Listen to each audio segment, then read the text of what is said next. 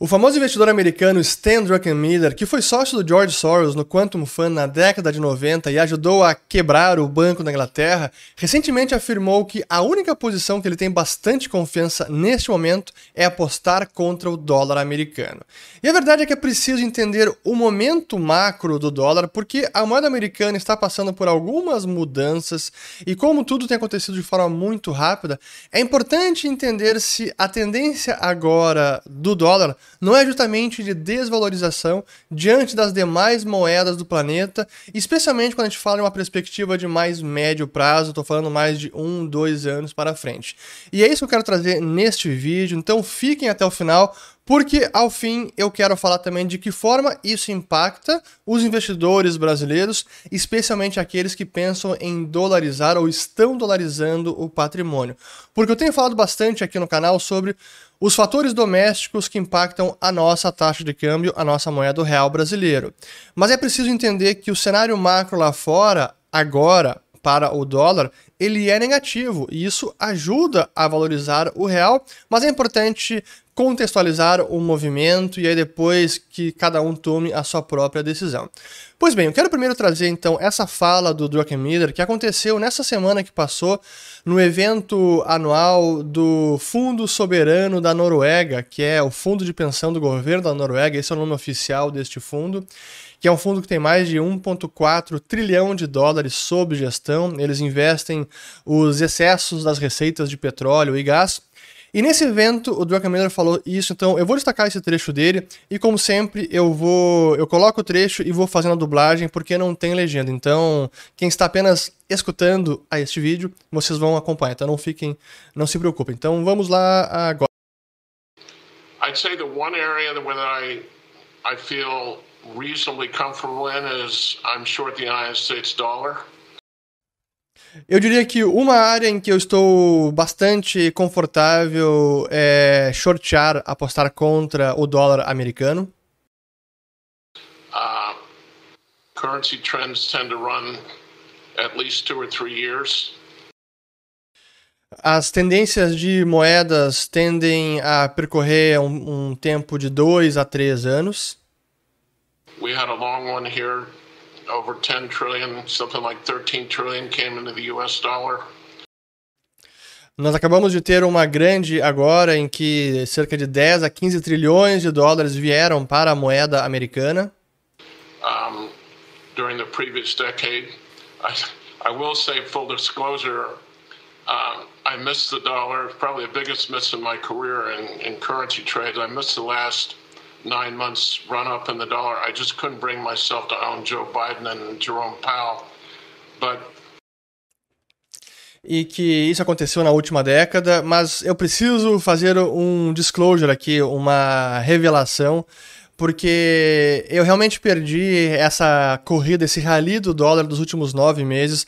Provavelmente é a maior perda minha, ou que eu é, o pior erro meu desses últimos da minha carreira em termos de mercados de moedas, eu perdi essa valorização do dólar porque eu não consegui perceber que o Jerome Powell, presidente do Fed, e o Joe Biden conseguiriam fazer essa política de valorização do dólar americano.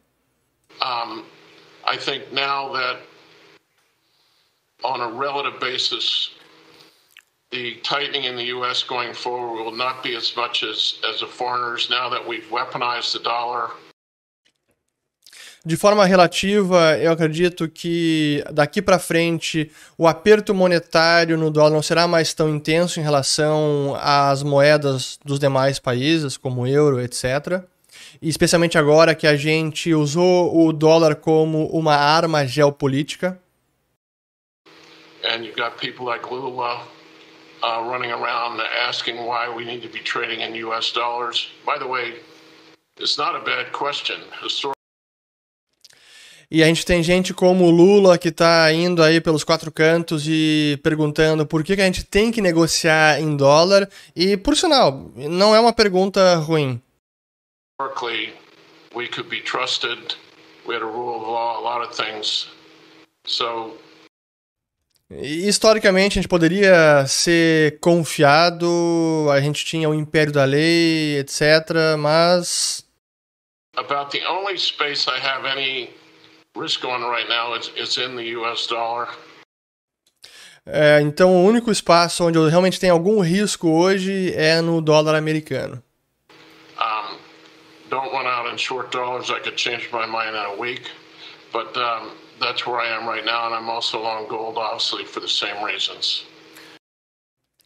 Então não quero incentivar ninguém a shortear o dólar, porque eu posso mudar de opinião em uma semana, mas hoje é o que eu estou apostando, e eu também estou apostando no ouro, estou comprado em ouro pelas mesmas razões. Então, muito bem, vamos falar sobre essa análise toda do Standard Miller, porque de fato o que a gente viu na moeda americana, eu fiz vídeos no ano passado sobre isso, da a força histórica do dólar, que a verdade é que o rally da moeda americana foi muito intenso, porque o aperto monetário que o Fed acabou realizando, ninguém esperava, não naquela rapidez e naquela intensidade. Talvez esse seja um dos motivos que o próprio Druckenmiller é, não viu que isso poderia acontecer, não conseguiu fazer essa previsão. Mas a verdade é que é bem possível que o rally do ano passado tenha feito o dólar chegar num topo e agora esse movimento está sendo corrigido e a direção do dólar comparando com as demais moedas do planeta e olhando o índice dólar, o Dollar Index, já vou colocar na tela, seja a direção para baixo, do dólar perdendo o valor. Então vamos colocar numa perspectiva histórica aqui dos últimos sete anos, a gente vê a valorização que teve o dólar, mas realmente o principal foi ali a partir de maio de 21 que a moeda americana teve uma valorização incrível, Aqui subiu praticamente 27% em um mês, em um ano e meio praticamente, é, até o topo do ano passado, que foi ali cento e, quase 115 o dólar index em setembro de 22. Ali foi o topo do dólar. E atualmente testa esse piso simbólico de 100, chegou a ser negociado em 101 nas últimas semanas e agora está ali em 101.5. E olhando da máxima então de setembro passado, de quase 115 até o momento, já acumula uma queda de mais de 11%. Então essa é a fraqueza atual da moeda americana. E lembrando que o dólar index é basicamente o euro, o iene, libra esterlina, franco suíço, dólar canadense, coroa sueca e são essas moedas. Franco suíço eu já falei também. Enfim, então, realmente, essa performance do dólar agora, ela parece ter batido no topo e esse movimento está sendo revertido. E aí, quando a gente olha numa janela de mais longo prazo, a gente pode ver grandes movimentos do dólar. Aqui, de 80 até praticamente ali, início de 85, foi um momento de força do dólar. Depois, até 92, foi um movimento de fraqueza do dólar, que voltou a subir no novo rally até 2001, janeiro de 2002 e aí volta a cair fortemente até início de 2008, com aquele rally breve durante a crise financeira, onde isso acontece sempre com o dólar. É importante frisar que no momento de crises agudas, como foi outubro, setembro de 2008, como foi março, abril de 2020, o dólar se valoriza mesmo com o Fed baixando juros e injetando liquidez. Apenas para frisar esse ponto. Aí depois voltou a cair e aí chegou na mínima em 2011. E aí engatou realmente um rally de alta, uma, uma tendência de longo prazo de valorização do dólar que foi de 2011 praticamente até ano passado, setembro de 2022. Então, talvez agora estejamos iniciando sim uma nova baixa da moeda americana em termos relativos globais com as demais moedas do planeta. E os fatores que estão levando investidores como o Druckenmiller, e não é o único, depois eu vou trazer também a análise da Bridgewater do Ray Dalio, são variados, mas um deles é o próprio aperto monetário, que nos Estados Unidos parece ter chegado ao seu fim. Aqui as taxas básicas do dólar, do euro, até deixa eu tirar todas aqui para a gente mostrar uma a uma. Então, primeiro aqui, o dólar americano, que foi realmente a primeira moeda forte e é a moeda de reserva a subir a taxa de juros. O euro começou depois, veja que a alta do, de juros do euro começou ali em julho do ano passado, quando o dólar já estava com 2,5 de taxa básica. Então, subiu até agora 5, expectativa que chegue em 5,25, vai é, logo cessar, e o euro ainda está subindo e sem sinalização de que vai parar de subir. Até é importante fazer aqui um, uma nota e, e um jabá, porque Na semana que vem, quarta-feira, a gente vai fazer análise da super quarta, a decisão de política monetária do Fed e do Bacen para os assinantes do Follow the Money. Então, toda quarta-feira, 19 horas, ao vivo, a gente tem uma transmissão de um conteúdo inédito, normalmente história financeira, temas contemporâneos, análise do Fed, a gente sempre fala. Então, quem não é assinante, siga o dinheiro. Você pode, inclusive, interagir comigo, fazer perguntas durante a transmissão. Semana que vem, 3 de maio, Follow the Money vai ser inédito ao vivo sobre a Super Quarta. Então, quem quer saber mais, detalhes no link na descrição do vídeo. Agora, voltando então ao aperto monetário.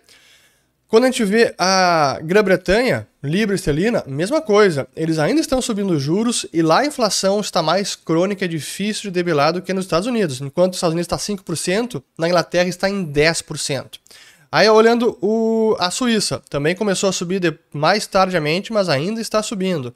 O Canadá subiu praticamente junto com o dólar. Aí por fim aqui Suécia, que também começou a subir um pouco depois, mas ainda está é, nessa alta de juros. Então olhando pelo lado do aperto monetário, é possível que outras moedas importantes como euro, libra, esterlina ainda apertem mais os juros, enquanto o Fed já está quase acabando. Então, esse movimento está ajudando a desvalorizar a moeda americana ou a perspectiva de que isso possa acontecer. E eu quero mostrar essa perspectiva ou a expectativa dos analistas, dos investidores, Primeiro mostrando o diferencial de juros. Eu estou entrando em termos técnicos aqui, mas é importante para entender como isso acontece e impacta no mercado de câmbio.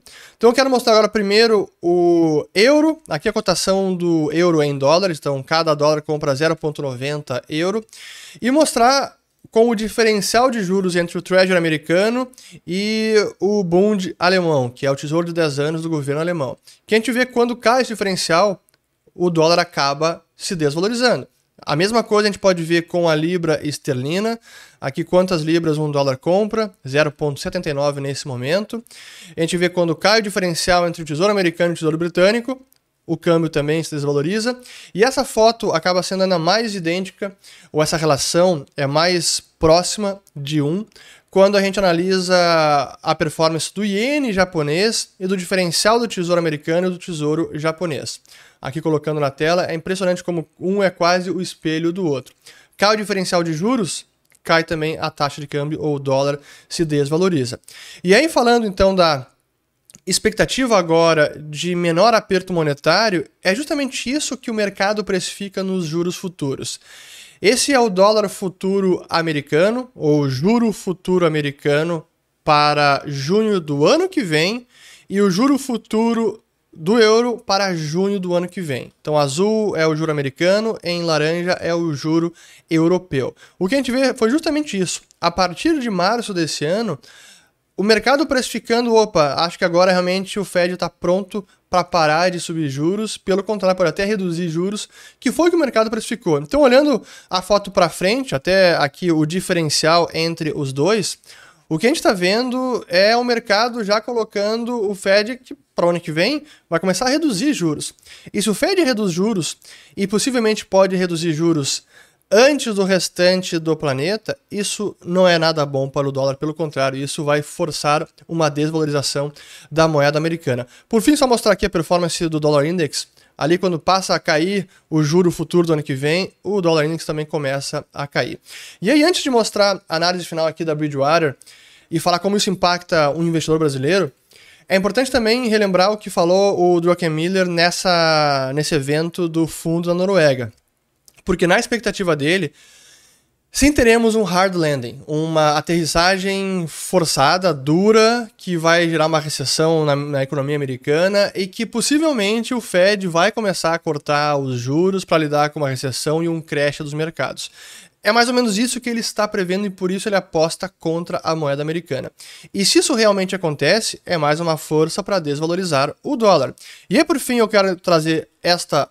Aqui, vamos lá a análise da Bridgewater, que é bem interessante também numa perspectiva de longo prazo, mostrando primeiro o déficit em conta corrente dos Estados Unidos em percentual do PIB e no gráfico de baixo o dólar index. O que a gente vê é que em momentos de força do dólar é um momento em que aumenta o déficit em conta corrente. Porque o dólar forte significa que os americanos conseguem comprar e consumir muito mais no mundo. Aumenta o déficit na balança comercial, aumenta o déficit na balança de serviços, então os Estados Unidos conseguem consumir mais do planeta e a conta corrente fica mais deficitária. Exatamente o que captura esse movimento. E o oposto também é verdade. Quando o dólar se enfraquece, costuma diminuir o déficit em conta corrente. E a gente viu três movimentos seculares aqui nos últimos 50 anos na década de 80, depois na década de 90 até praticamente 2001 até 2007 e depois de 2010 até o momento. Então é possível que agora estejamos realmente nessa etapa onde o dólar entra em terreno do urso, terreno negativo de mais desvalorização perante as demais moedas do planeta. Agora dito isso, o que significa para o investidor brasileiro? Porque é uma inquietação que muita gente tem. Até porque eu falo que é importante dolarizar seu patrimônio, ou pelo menos parte dele. Mas aqui eu faço uma análise e mostrando, corroborando com a análise de grandes investidores que o dólar possivelmente vai se desvalorizar mais. Então, pô, será que o brasileiro tem que comprar dólar agora, que o dólar pode se desvalorizar? E aí que entra primeiro uma perspectiva de longo prazo, onde se o dólar no mundo tende a se desvalorizar, isso significa que a nossa moeda tudo mais constante, depois eu entro nos fatores domésticos novamente. Isso significa que o real pode se valorizar em relação ao dólar. E se isso acontece, vai ser possível comprar mais ativos e dolarizar até mais do seu patrimônio do que seria anteriormente. E é por isso que o objetivo não é fazer um trade com câmbio, não é pensar a ah, dólar vai se desvalorizar agora nesse ano, então vou comprar a dólar agora e para vender logo depois. Não é esse o objetivo, é realmente utilizar essas janelas para dolarizar ao longo do tempo e acumular um patrimônio em dólares. E se o dólar realmente se desvalorizar, você vai poder comprar mais ações da Apple, de outras empresas, mais dívida ah, corporativa, mais renda fixa, vai poder comprar mais imóveis, enfim, vai conseguir comprar mais ativos americanos num preço mais barato. E esse objetivo é fazer dolarização ao longo do tempo. Então, se o dólar cair por fatores externos, pela própria fraqueza da moeda americana, excelente, você aproveita, porque a perspectiva é de longo prazo. O que me traz então a nossa moeda brasileira, que tem sempre todos os riscos da nossa instabilidade econômica, da nossa instabilidade política, que é imprevisível, que é imponderável. A gente está vendo essa semana o dólar que chegou a voltar a ser negociado abaixo de 5. Mas semana que vem, eu não sei o que vai acontecer. E se dólar fala se o Lula fala qualquer nova besteira ou Campos Neto finalmente decide quer saber encher o saco, vou sair daqui e fica vaga a cadeira do presidente do Bacen. Para onde pode ir o dólar? Eu não sei, mas pode ser muito volátil. Então, os fatores domésticos seguirão trazendo volatilidade para a nossa taxa de câmbio. Então é importante sempre, sim, dolarizar patrimônio e ter ativos denominados em dólar e pode ser também em outras moedas. E aí que é o ponto final, quando a gente compara essas variações de taxa de câmbio entre dólar, euro, libra e euro, são variações que no médio prazo, eu digo acima de 2, 3 anos, podem até serem relevantes, mas não é nada comparado a variações de moedas emergentes. Quando a gente olha para a desvalorização do real nos últimos anos, é uma desvalorização brutal. Isso dizima o patrimônio de uma pessoa. É por isso que é importante ter moeda forte. E aí, se acha que o dólar vai desvalorizar um pouco mais, bom, então diversifica também entre outras moedas fortes ou menos fracas pode ser o euro, pode ser franco suíço, é, é, libra, é coroa sueca. Aí importa menos, mas o importante é não ficar correndo quase que unicamente o risco do real brasileiro, porque aí está o grande perigo para o patrimônio de um investidor ao longo do tempo, ao longo das gerações. Espero que dessa forma eu tenha conseguido compatibilizar os problemas e a tendência agora de fraqueza do dólar nos próximos meses e anos e como isso impacta o real brasileiro e como o investidor deve se comportar diante desse cenário. Lembrando que dos fatores que podem valorizar o real, parte é esse externo do dólar que eu já tinha falado e hoje eu consegui aprofundar, e parte são fatores domésticos, que eu friso. O meu cenário base não é virarmos Argentina, não é conseguirem ter uma interferência política e acabar com a lei de autonomia do Banco Central. Esse não é o meu cenário base. Por isso também acho que o dólar pode se valorizar até por fatores domésticos. Mas Brasil é Brasil. Então, nesse sentido, eu não vou apostar todas as minhas fichas de que o cenário básico vai acontecer. Eu preciso me proteger, eu preciso pensar daqui 1, 2, 3, 5, 10 anos para uma geração e não apenas o que vai acontecer no próximo semestre. Espero ter gostado deste vídeo. Vou colocar aqui o do ano passado sobre a força do dólar, vou colocar este aqui, e o mais recente sobre o que está acontecendo até com a Argentina. Se você não assistiu, assista, ficou bem bacana. Um bom sábado, fim de semana, e amanhã teremos mais vídeo com o Urris Responde. Valeu, obrigado, até mais.